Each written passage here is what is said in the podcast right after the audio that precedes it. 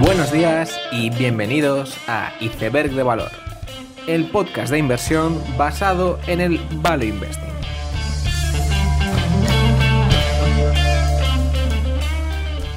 Bienvenidos los seguidores de los resultados trimestrales, bienvenidos a Iceberg de Valor. Durante estas dos semanas de octubre, a nivel macroeconómico, hemos tenido la siempre temida lectura de la inflación en Estados Unidos, que arrojaba la figura de un 8,2% frente al 8,1%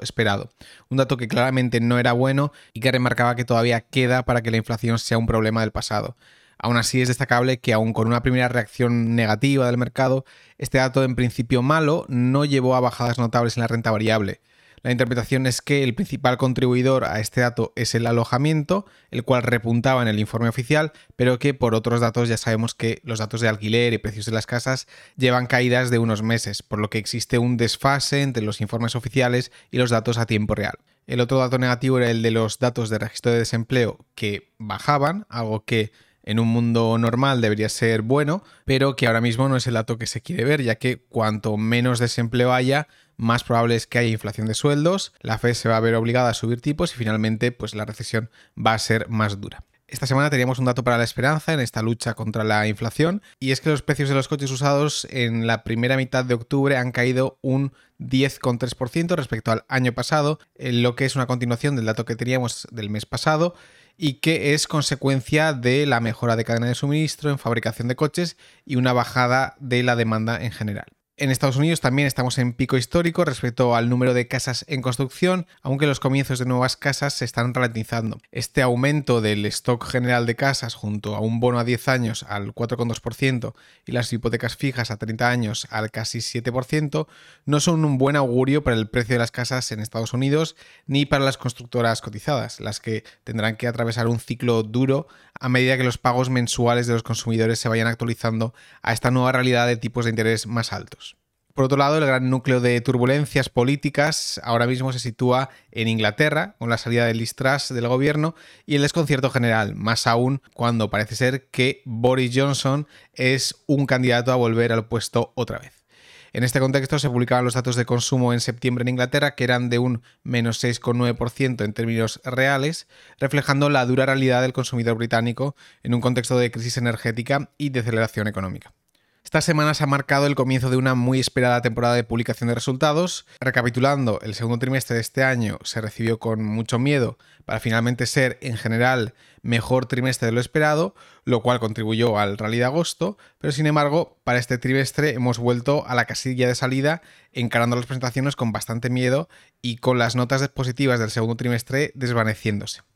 Esta semana presentaba resultados Winnebago, el fabricante de vehículos recreacionales, es decir, caravanas y parte de barcos con su marca Barletta. Y hay que recordar que la compra de una caravana es una decisión de compra hiperdiscrecional que es cara y claramente prescindible, lo que la lleva a ser una industria muy cíclica. Adicionalmente, todo periodo de bonanza va acompañado por un periodo simétrico y opuesto de penurias, ya que cuantas más caravanas se hayan vendido en pico de ciclo, más inundado va a estar el mercado de segunda mano en el valle, lastrando las ventas de nuevos vehículos. En este sentido, extraña el tono positivo en la conference call de Winnebago, donde es verdad que las ventas comparables sean más o menos estables, pero donde todos sabemos que ese no es el indicador clave del negocio, sino la captación de ventas en el trimestre que fue horrible. Y las ventas no son el indicador clave porque las ventas de estos fabricantes no son indicadores de la demanda final del consumidor, ya que hasta ahora todos los concesionarios de caravanas han estado restringidos de oferta de vehículos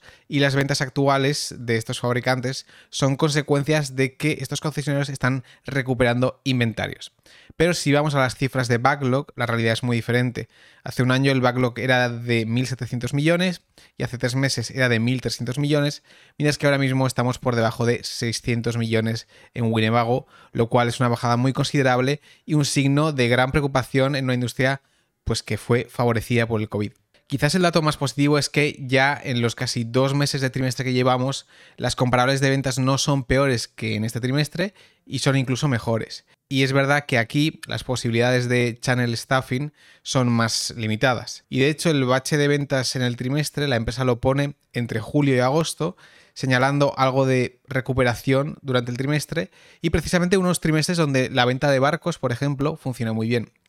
Finalmente seguimos viendo esta divergencia entre barcos y caravanas, dos industrias que siempre van de la mano al ser parte de ocio al aire libre y ser hiperdiscrecionales. Y aquí lo que ha ocurrido es que los barcos tuvieron muchos más problemas de cadena de suministro que las caravanas en 2021 y de hecho en términos de unidades vendidas 2021 no fue un año tan bueno para los barcos. Esto se refleja en el más 40 de ventas de Barletta a la vez que las perspectivas positivas de la marca para 2023. La pregunta sigue en el aire en cuanto a que no sabemos exactamente si las caravanas son indicador adelantado de los barcos, que siempre han ido a la par, o es que el COVID ha favorecido estructuralmente al segmento de barcos.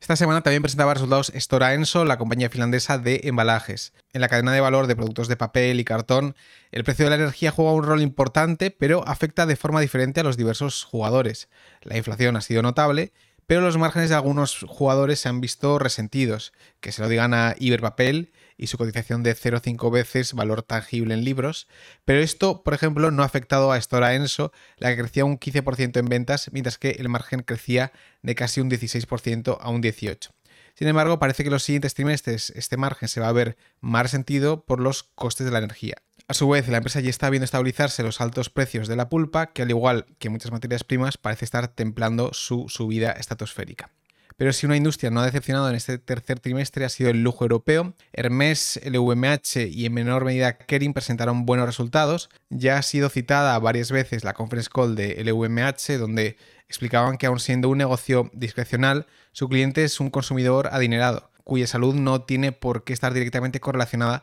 con la economía en general, y de ahí se puede justificar las buenas cifras de ventas de hasta un más 19% en divisa constante. También representativa la frase sobre el pricing power de las marcas, algo que declaraban no caía del cielo, sino que este poder es función de la deseabilidad de una marca y es algo que hay que ir trabajando durante años. China sigue siendo un problema por la demanda del consumidor y los cierres por COVID, pero no se puede decir que este hecho esté lastrando las ventas demasiado. Hermes crecía un poco más que el VMH, un más 24 en divisa constante, aunque no era la división de pieles y sus famosos bolsos Birkin los que tiraban del carro, sino que eran los accesorios como los zapatos los que más aportaban al crecimiento de la empresa. Además, Hermes espera llevar a cabo una subida de precios de entre el 5 y el 10% en enero, frente al 2% que ha solido ser habitual en la empresa, lo que demuestra una vez más la demanda que hay por la marca francesa. Finalmente teníamos unos resultados aceptables de Kering, el cual es el niño problemático en este trío. La empresa está llevando a cabo las iniciativas de elevación de marca para Gucci, la cual es la más importante de la casa, pero a la vez la que más problemas está dando. No es el caso de Saint Laurent, que es la marca que más crecía, con un 30% orgánico, y los temas tratados en la presentación de resultados pues son los mencionados anteriormente con problemas en China y el trasvase de ventas americanas a Europa por la llegada de los turistas. Y si el premio al sector más robusto de la semana se lo tenemos que dar al lujo europeo, tenemos que dar el premio al sector más débil al transporte por camión en Estados Unidos. JB Hunt, Night Swift y Landstar publicaron resultados que sin ser malos año a año ya reflejaban el significativo deterioro en cuanto a la demanda de transporte terrestre en Estados Unidos. El mercado spot de camiones ha ido en picado los últimos meses, algo que todavía se ha hecho notar más en octubre. Night Swift comentaba que muchos de los pequeños operadores tienen mucha dependencia del mercado spot, lo que va a hacer que la industria pase por un ciclo más de destrucción de oferta que cure los bajos precios que actualmente tenemos y que no paran de caer en el mercado spot. Igualmente para la parte del brokeraje de JB Hunt o Landstar, ahora las quiebras de pequeños operadores empiezan a ser relevantes con estos precios de transporte tan bajos. En Landstar lo ven claro, la primera mitad de 2023 va a ser muy dura para las empresas de transporte y hay que tener en cuenta que un indicador adelantado del ciclo que Warren Buffett mira siempre suele ser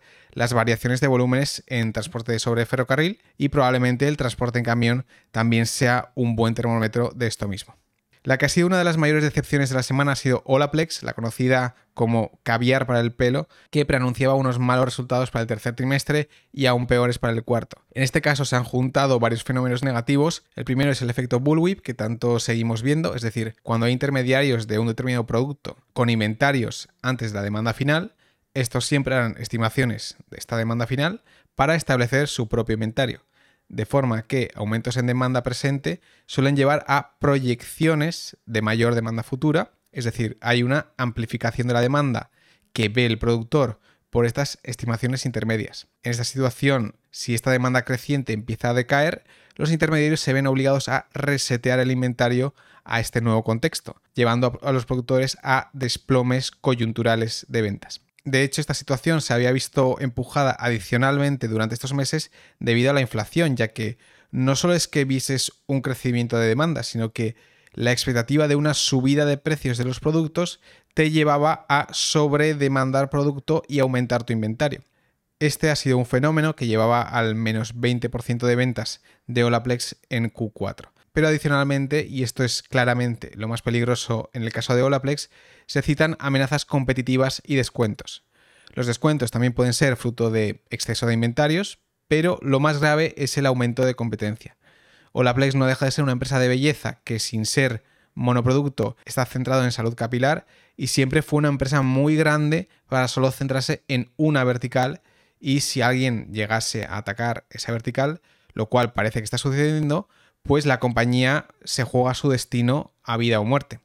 Parece que el mercado ve este problema claramente y las acciones perdían un 50% de su valor en un día, un descalabro que no se suele ver todos los días. Quizás la versión buena de este tipo de trimestres terribles ha sido el tercer trimestre de MIPS, la compañía de componentes de cascos que presentaba anticipadamente su trimestre, el cual tenía un abultado menos 50 en ventas en este caso, el problema está más relacionado con Bullwhip y no tanto con descuentos y competencia.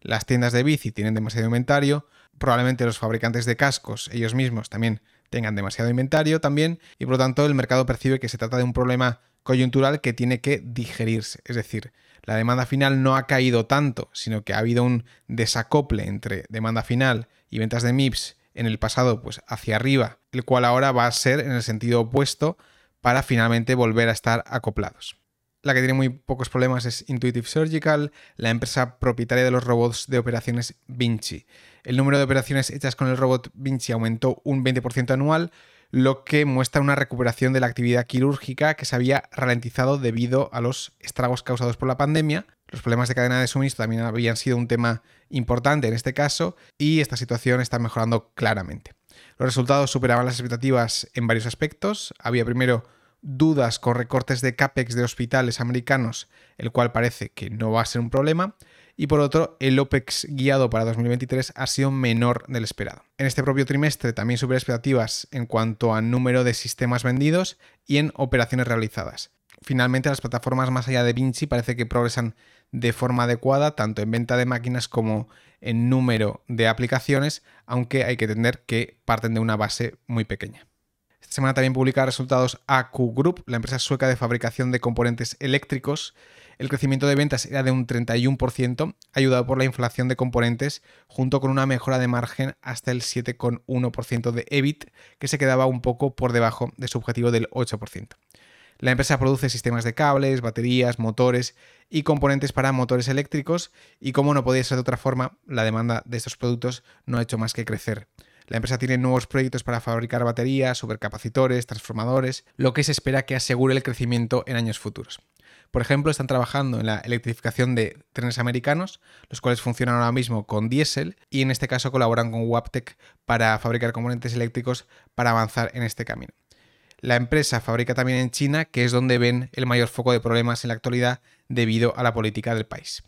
Durante estas semanas también hemos tenido resultados de las empresas de juego y apuestas, siendo Entain la más importante. Buenos resultados de Entain, o al menos estables, más teniendo en cuenta que el cliente de Entain es el consumidor medio británico y europeo, es decir, lejos de ser clase alta y más bien con mucha población que ahora mismo lo está pasando bastante mal en el contexto de crisis energética, y mientras otros sectores discrecionales están siendo golpeados duramente en este contexto, Entain se marcaba un más 1% en divisa constante en ventas, quitando Holanda, marcando una mejora respecto a los primeros trimestres, donde más impacto habían tenido las medidas del white paper de apuestas británico.